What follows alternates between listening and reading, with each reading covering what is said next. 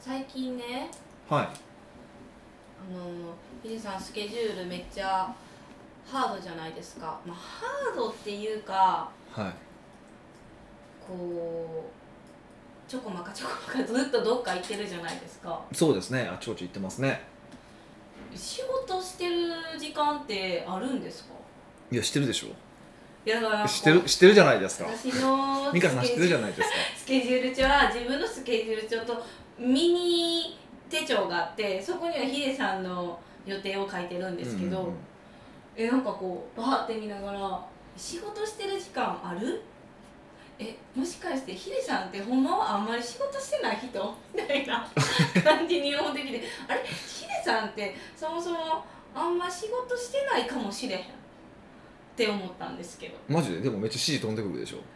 指示は飛んでるんですけどなんて言うんですかそんなに働いてない気がしてきた最近 嘘マジでえ逆うーんだからちょっと逆にすごいなって思ったんですよこうあのあ売働り上げも 働けなくなったわけじゃなくて働きなくなった私のあそうじゃなくていやその毎月毎月の口座とかあるじゃないですか売り上げに側うん変動もないまあむしろ上がってますからね売り上げはし、はなのになんかヒデさん働いてないんじゃないか疑惑がすごいあるみたいないつまり短時間であ人間ってそもそもそんなに働かなくていいんかなって思ったんですよあそうなんですか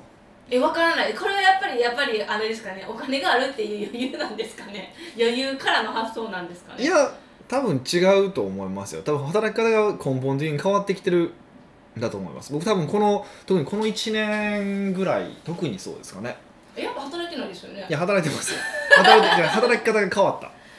えどうどう変わったんですかうんより、うん、成果にじゅこの必要なところに対して結構フォーカスしてるっていうのがうん一番じゃないですかね、つまりあのよくヒデさんが言う4%業務だけに集中してるってことですかそれはその4%業務のさらに4%みたいな感じになってきて0.2%ですよね、まあ、そこまでいってるとは言わないですけどでもその絞り込みがだんだんできてきたっていうのは結構大きいかもであとやっぱ支えてくれる人が増えてきてるからなあのなんていうのかないわゆるその時間うんなんか作業的なこととかを外に投げれるようになったじゃないですかだから僕はよりその社長としての考える時間とか、まあ、僕の場合だとどちらかというとコンテンツ作る方ですよねに結構時間を割けるようになったっていうのはあるありますよね。うんううんん、え実際その前の1年と今年の1年やったら働く時間自体もやっぱり短縮はされてるんですかそれは同じなんですか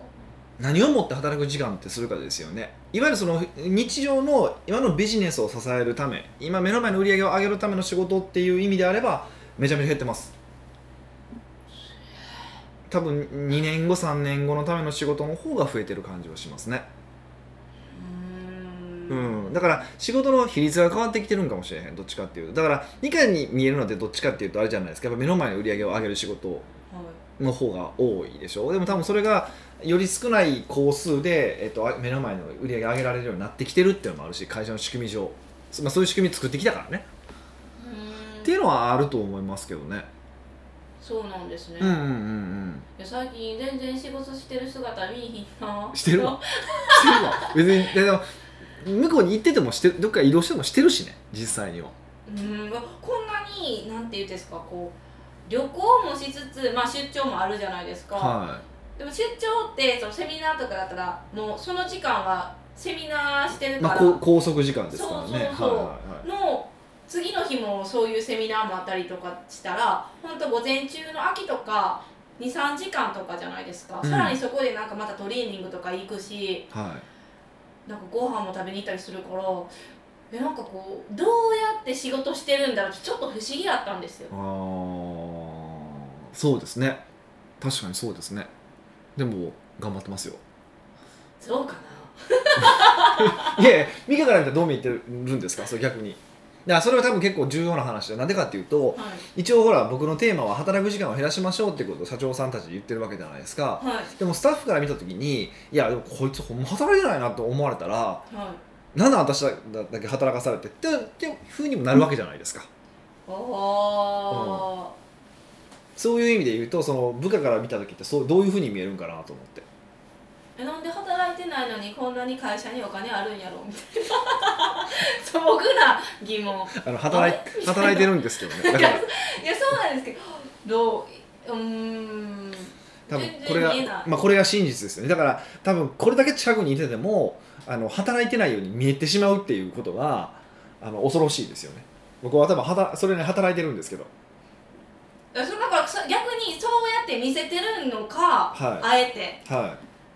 どうなんかよくわからないから聞いてみましい、たまあ、見せてる部分もあるんでしょうけどねでも私には見せなくてよくないですか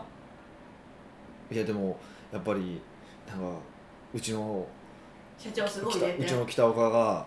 例えば例えばですよセミナーの懇親会行って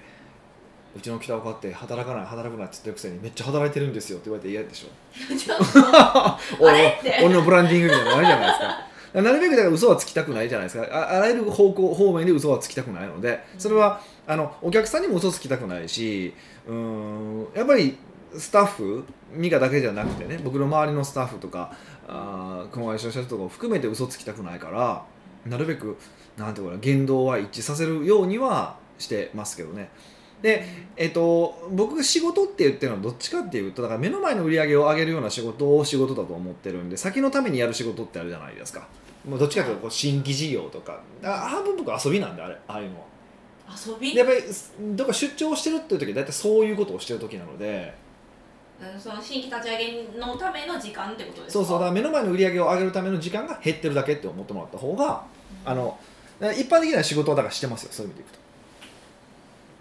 でも目の前の売り上げを上げるはい仕事を減ってるのに、じゃあなんで会社にはお金がいっぱい入ってくるんでいすっかぱいって言わないでもらえますかえめっちゃいっぱいってことです めっかちゃいっぱいとかじゃなくてあのそういう、まあ、あれですか、まあ、増えていってるってことねそうあれ別にいっぱい残してるつも残すよってあれあるわけじゃないからそれはだからそういうふうに仕組み化していってるからですだから3年前よりも僕があーその今の売り上げに対して果たか果たさなくてはいけない業務の量を減らしてます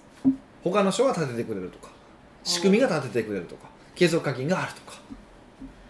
えじゃあみんなもうそうやって働けばよくないですそれが本来はただ4%業務ってそういうことじゃないですか、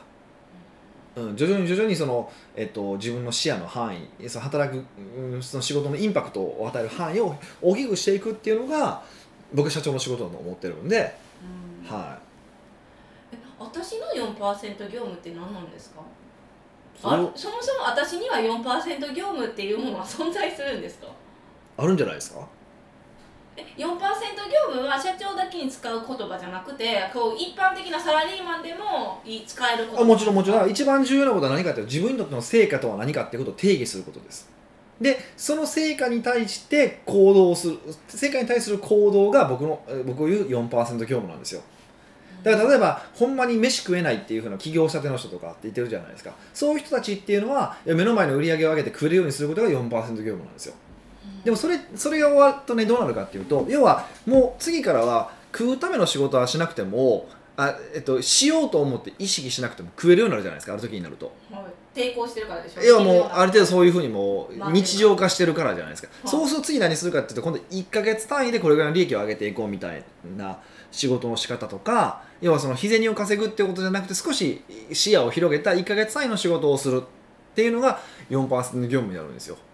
でそうするとだんだん今度月毎月毎月ビジネス仕事が楽になってきたなってなるでしょはいでその時には1か月単位で仕事するのが今度慣れてるわけですよ自分はうで次何やるかと3か月ごとのにえー仕事そして3か月の範囲で四半期でどうやって売り上げを上げていくのかとかもう少し大きな範囲で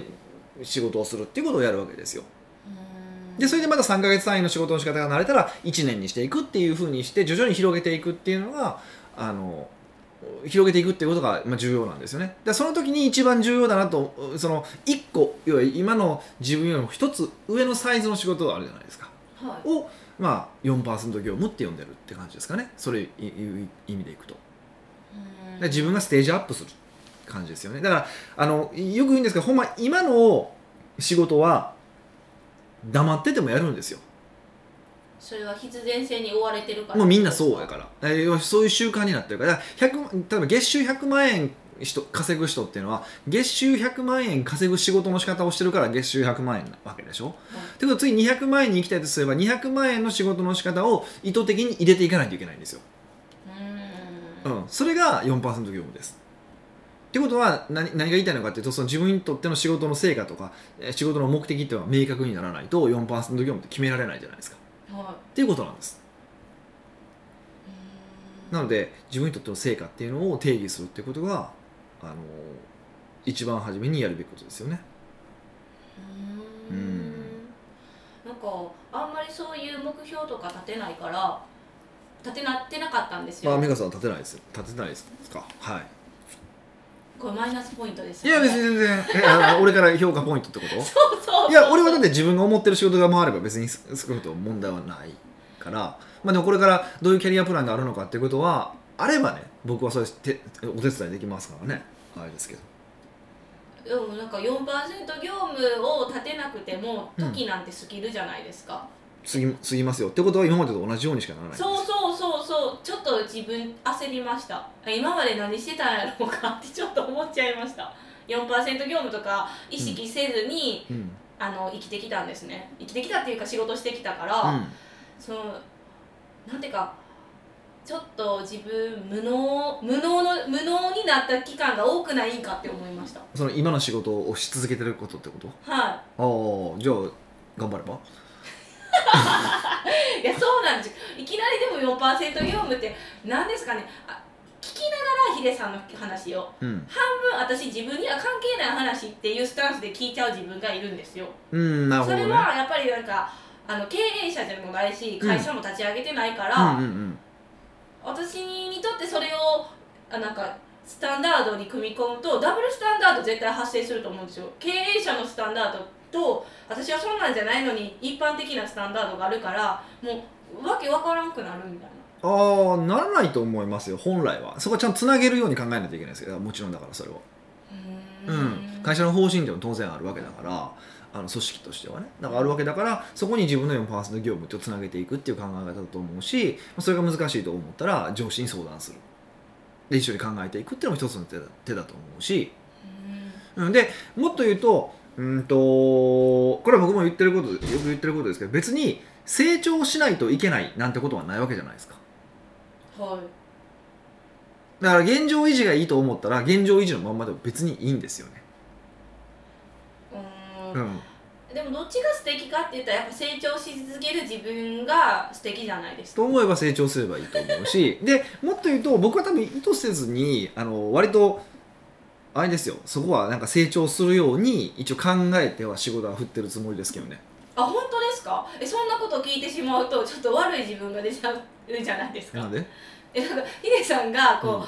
こう密かにそう進めてくれるんやったら、う自分は何も考えなくてもステージアップしていってるまあ別にそれはそれでいいんじゃないですかねあいいんですかでいやだってそれってすごく簡単で多分ほんまにもう毎日毎日ずっと同じ仕事をし続けたら飽きて多分やめてますよ今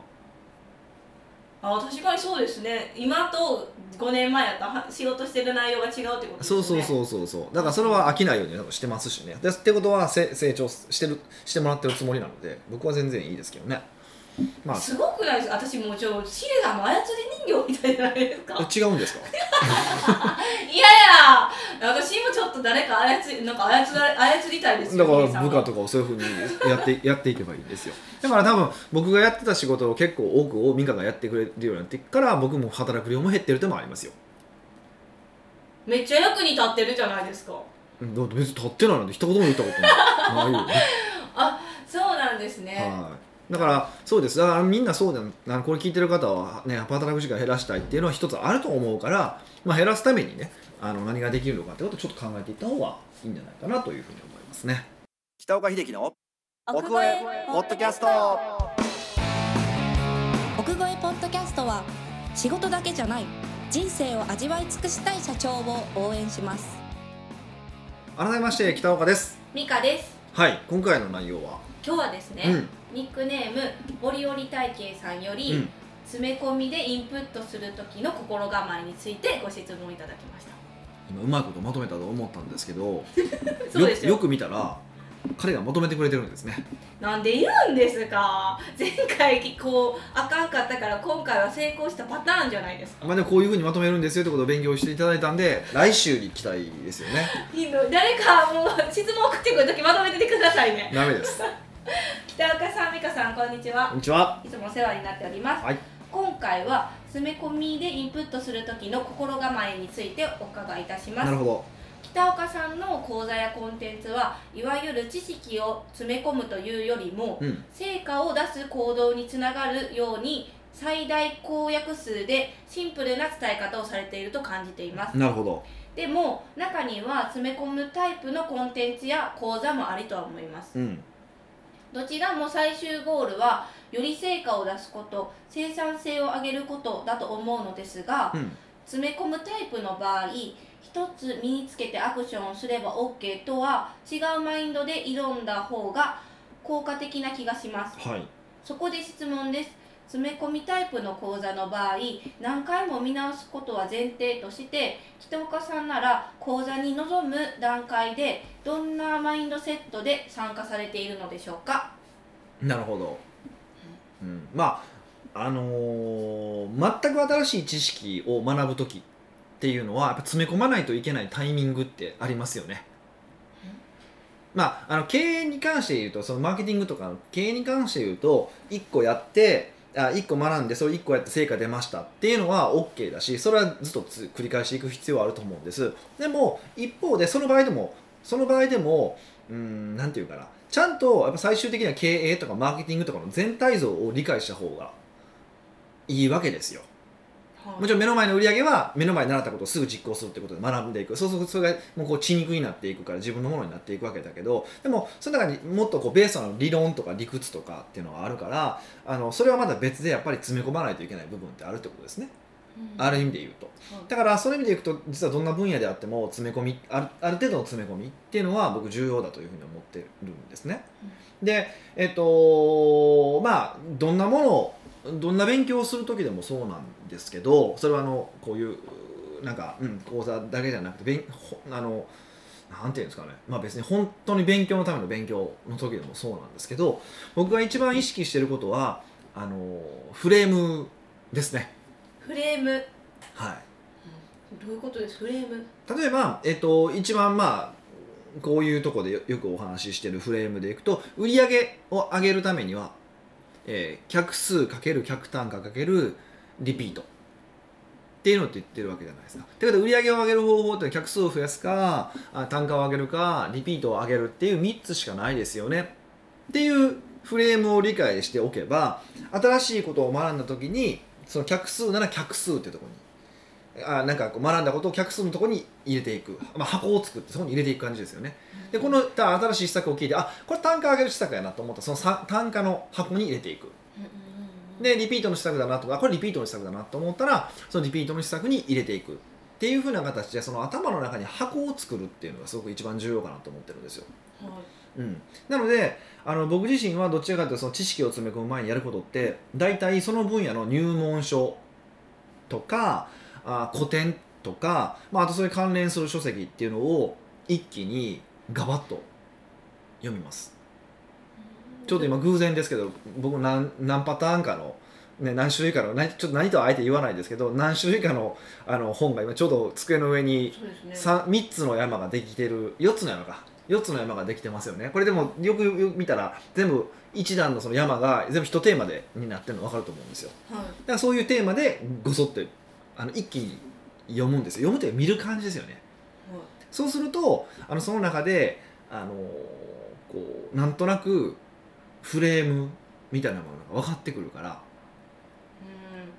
つまりねあの全体像をまずは把握するってことですかあそうそうそうそうそう全体像ですねで全体像は全体像なんだけど全体的にどどんな流れなのかっていうよりはその全体像の中でどういう箱があるのかっていうことを理解するって感じですかねえもうすっごい素朴な疑問なんですけど、はあのそんなんできますかいできますよいやなんか私、今それ多分しろって言われたら、あの全体像を作ったとするじゃないですか、もうヒデさんと私の全体像が一致しないって自信ありますよ一致する必要ないないですもんえどうなえーでもなんか私からしたら、うんヒデさんの答えがまあこう100%に近い答えって思うからうん自分が出した答えが違ったらうん間違ってるって認識やし、はいそれやったらもうさっきその全体像を最初から教えてよってなるんですよ。ああだから僕の講座に受けてもらった場合はだから僕の講座の範囲の話であれば僕は必ずそういうフレームで話してるはずです必ずあもうさっきこういうフレムームがありますってことを話した上で、えっと、伝えていくっていう風なやり方をとってますこれも必ずどの講座でもです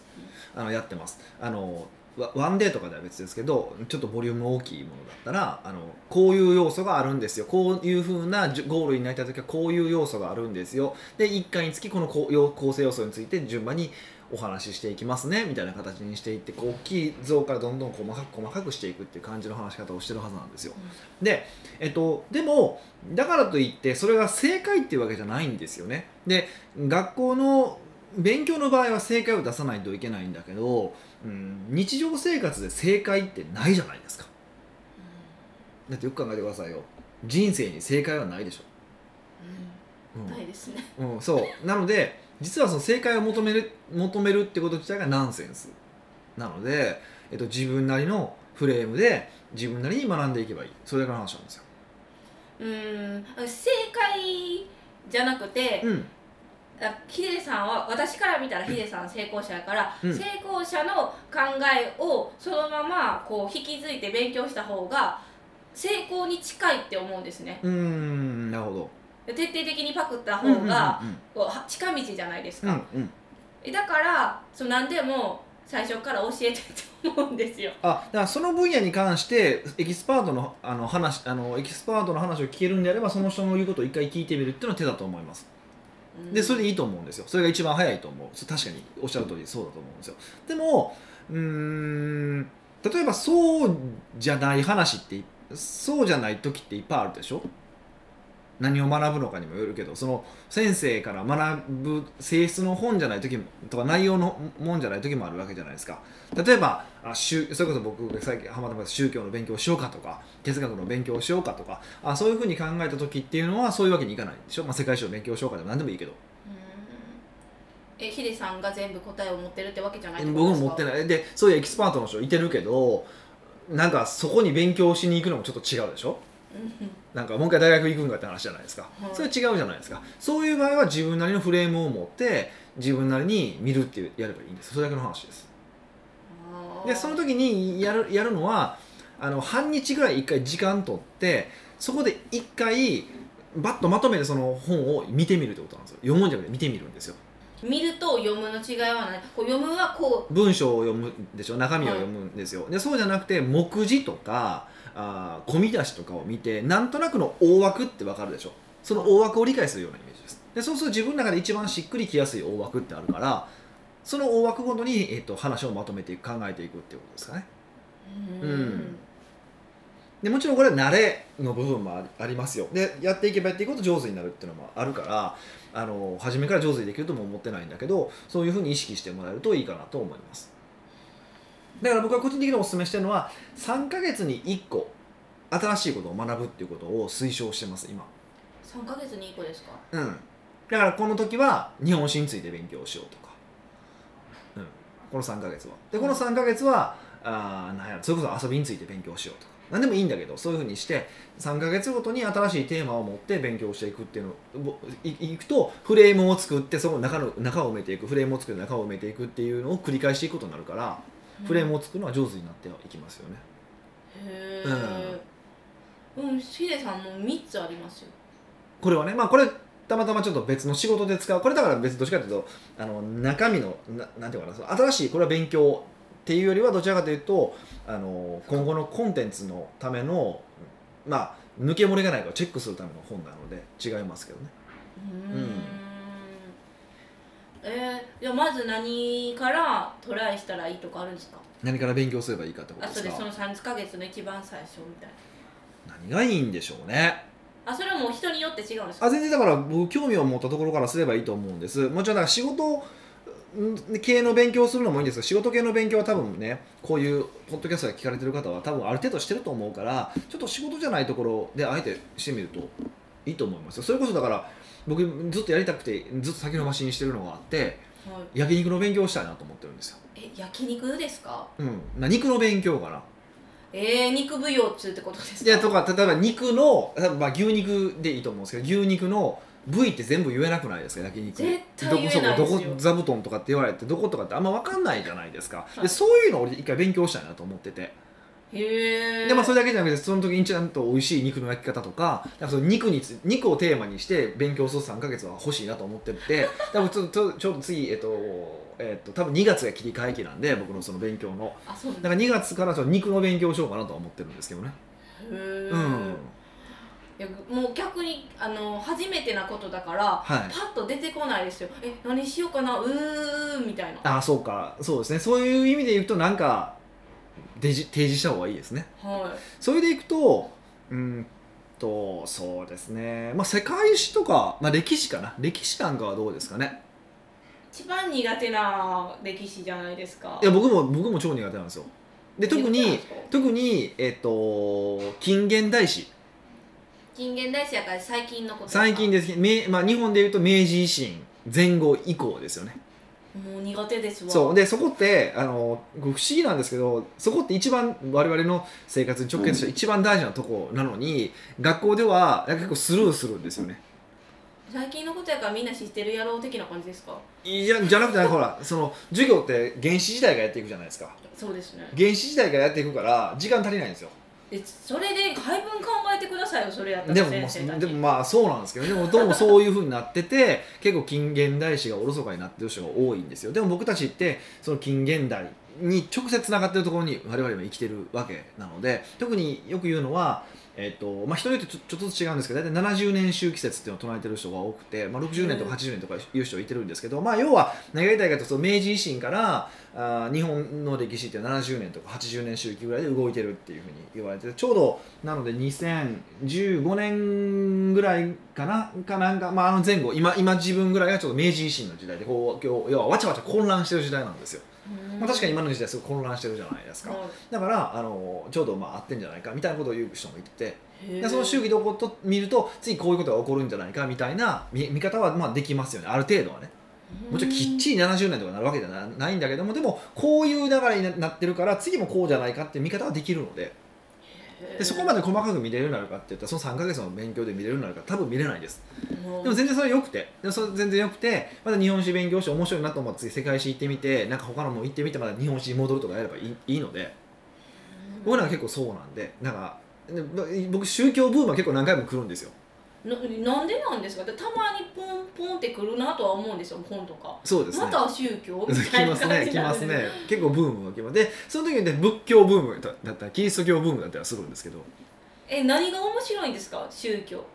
なんでこんなにみんな信者になるのだろうかってことですかあ初めは結構そういう観点でしたねだからあのーそれこそあのー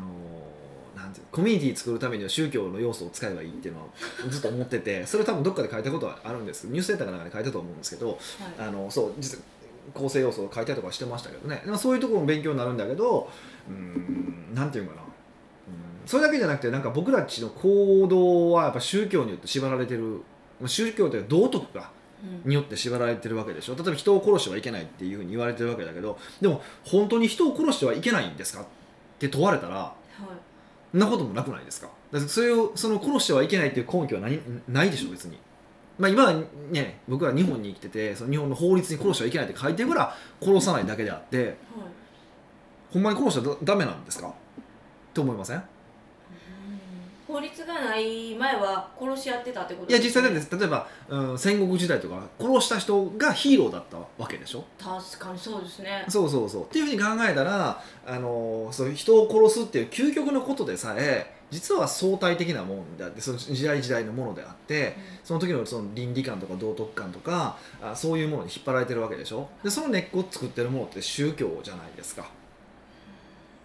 やっぱりだからそれいくとその宗教をちゃんと勉強しておくのはいいんかなってその僕たちがあどういうふうにその影響されてるのかってことを知っておくのは結構大事なのかなとは思ってますよ、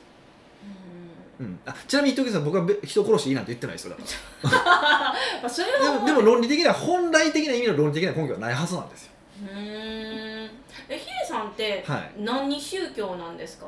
突然今気になるなって思っていやうーん何なんでしょうねでも僕はどっちか一般的な日本人であのお葬式は仏式ですし仏教ってことですか仏教ですしうんあのーね神社には金運神社とかにお参りも行きますし、うんえーねなんか別になんか日本的なちゃんぽんですよねちゃあ混ぜ混ぜ何でもありちゃんぽんでもまあなんかしっくりくるのはやっぱりあの日本人だからだと思うんですけど神道とかの方がこうあらゆるものに神様が宿っててとかいう考え方の方がやっぱ一番僕の中ではしっくりきますけどね、うでもだからといって僕の宗教はし神道ですって言われたらそんなこともなさそうたた例えば例えば今僕が死んだとして お葬式はん何でやられるのか多分坊さんが来そうな気はするんですよね ほんまへ新式でやりたいなと思ってるんですけどえあの僕高校高校が神道だったんですよその神社系だったんですよ、でその時にたまたま学長校長が亡くなったんですよへえでその時にあのお葬式をしたんですよね、うん当然その場合は神式じゃないですかはい神様のやつじゃないですか、そうするとねあの当然ですよお坊さんいないでしょはであのおお焼香もないじゃないですかいはいでどうす何するんるんですかどうするんかなと思ったらあ榊の木っていうのがあってそれをこう回してこう一個ずつ置いていくっていうやつをやるんですけどあのそれこそあのポワーンオーンワーンみたいなのあるじゃないですか雅楽雅楽っていうんですけどああいう笛とかあるじゃないですか、ああいうのが流れるんですよへえちょっと面白白いいでしょ、それあれは何なの気を回してこう置くことはう何なだからの証拠と同じ感じなんですけどねその気を置くっていうのへーがあるんですけどそういうのとか見て面白いなこれ自分が死んだ時にやったらみんな戸惑うからおもろいやろうなと思って考えて俺死んでるから見えへんなとかいろいろ思ってたんですよやめてくださいよその時にだからねなんか どっかでやってみてやってみてみんな戸惑うとこ見たいなと思ってたりとかするんですけど嫌なやつって感じじゃないですかそういう意味で言うとあんまり僕はないですねでもでもみんながみんなが信じてる宗教があってうんお金ですよお金お金お金も宗教じゃないですかええだって考えたことだの紙切れじゃないですかはいでしょでもその紙切れに価値があるって信じてるってことはこれ宗教でしょあつあつまり信じたら宗教ってことですかそのことを信じることが宗教そうそうそう共同幻想が宗教だと思ってるんでへえだからねあの何教っていろいろあると思うし別にそれは好きなものを信じてもらえればいいと思うんですけどでもそれだけじゃなくてそういうふうに別で信じてるものもあってそういうのも宗教っていうふうに捉えていくとなかなかいろいろ面白いですよ。うんだから例えばうんそれこそ会社は大きくするもんなんだって宗教の人もいてるしいや会社は社長の目的のためにあるんだって生きてるし宗教の人もいてる、まあ、僕はそっちですけど、うん後者の宗教ですしっていうふうに考えていたら信じるものって全部宗教って考えていくとなんか宗教っていうワードが良くないですねもうしなんかこう習ったものが宗教ってこうキリスト教仏教とかやから、うんうんこうイメージがそうですねで特に日本っていうのはなんかそうですねあの宗教に対してこうイメージが良くない、まあ、オウム事件とかもあったからってのもあるんですけどおーそうなんだあそうやっぱりイメージが良くないんですけども海外に行って宗教何なのって聞かれた時に無宗教だって言ったらはって言われるそうで すよ僕もあんまそういう会話したことがないからあれなんですけど、うんまあ科学者とかはそう宗教信じないって人いてるけどねそういう方いいいますけどでも言うと科学がなんで進歩したのかっていうと基本的にはあのキリスト教だからだっていうのもよく言われることなんですよえー、なんでだなんでかというと神っていう全知全能の人が作ったんだから必ず何らかの法則性があるはずだっていう前提から始まってるからだからへ西洋から科学で始まってるってのもそうだしえ、うんでも科学者たちがそういあのそれを言っても信じなさそうじゃないですかん科学者たちにそう言っても信じてない科学者あもうだから始まりはそうだったんだけど今はだんだん違ってきててあのそんなものはないっていう人もいてるし逆にそうだからこそやっぱり自分は宗教を信じてるという人もいてるしそれはまたいろんな立場が出てくるそれはそれでまたそれも自分の宗教じゃないですか。いろいろありすぎてもうこんがらがるってなりそまうすそうそうだからまあそのそのまああのうんもうそういう話がなんかあっちこっち行っちゃなってますけ ど、はいあのそうやってこうなんか勉強していくとあ見えこういうふうになるんだなってうん分かってくるし、だから、うん、なんか面白いですよ、ううんん、だからぜひあの普通の役に立つ勉強だけじゃなくて役に立たない勉強もどんどんしていくといいと思いますよ。え結局じゃあ詰め込みでインプットする時の心構えって、うんえすフフレームで見てみるってそこうそうとです自か分の中の引き出し頭の中に引き出しを作るこれだけですそれだけそうでもちろんでそこに知識入れていってあこのフレームはおかしいなとかはあの棚の整理の仕方おかしいなってなったらまた切り替えるだけなので、うんうん、なんかそのフレームを作るためにはあの一定期間にその分野についてギュッとまはいまとまった本を読んで自分でフレームをそ作う成ギュッすとるまとめて見るっていうのが一番いいと思いますね。でそのトレーニングとしてははい3ヶ月に1回自分が興味ある分野でこうた自分を鍛錬していけばいいってことですよねそ考うえる力そうですねそういうふうにしていただくといいかなと思いますまあ本当はねなんか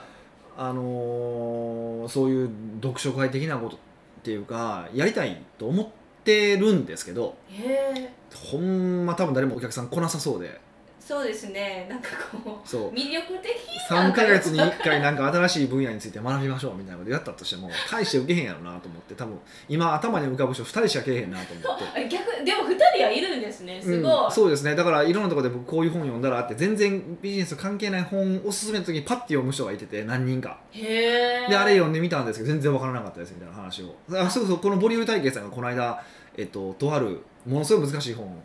を、まあ、それどどこで勧めたのメルマガかなんかで勧めたんかなこういう本を読むといいですよって書いたら読んだら何かよくわからんっていう話をしてて まあわからんっていうかむむちゃくちゃ難しくて大変ですみたいな話を言ってたんですよえーすごいやっぱはこうやって素直に聞く姿勢が一番大切ですねいまあどうなんですかねわかんないですけどねはいはい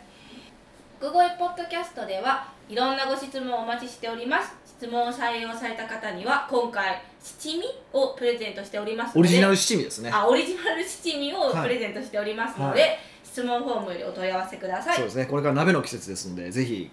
しかもこれ限定じゃない何個ですかといや、わかんないですけど、まあ、ご活用いただければと思います。それではまた来週お会いしましょう。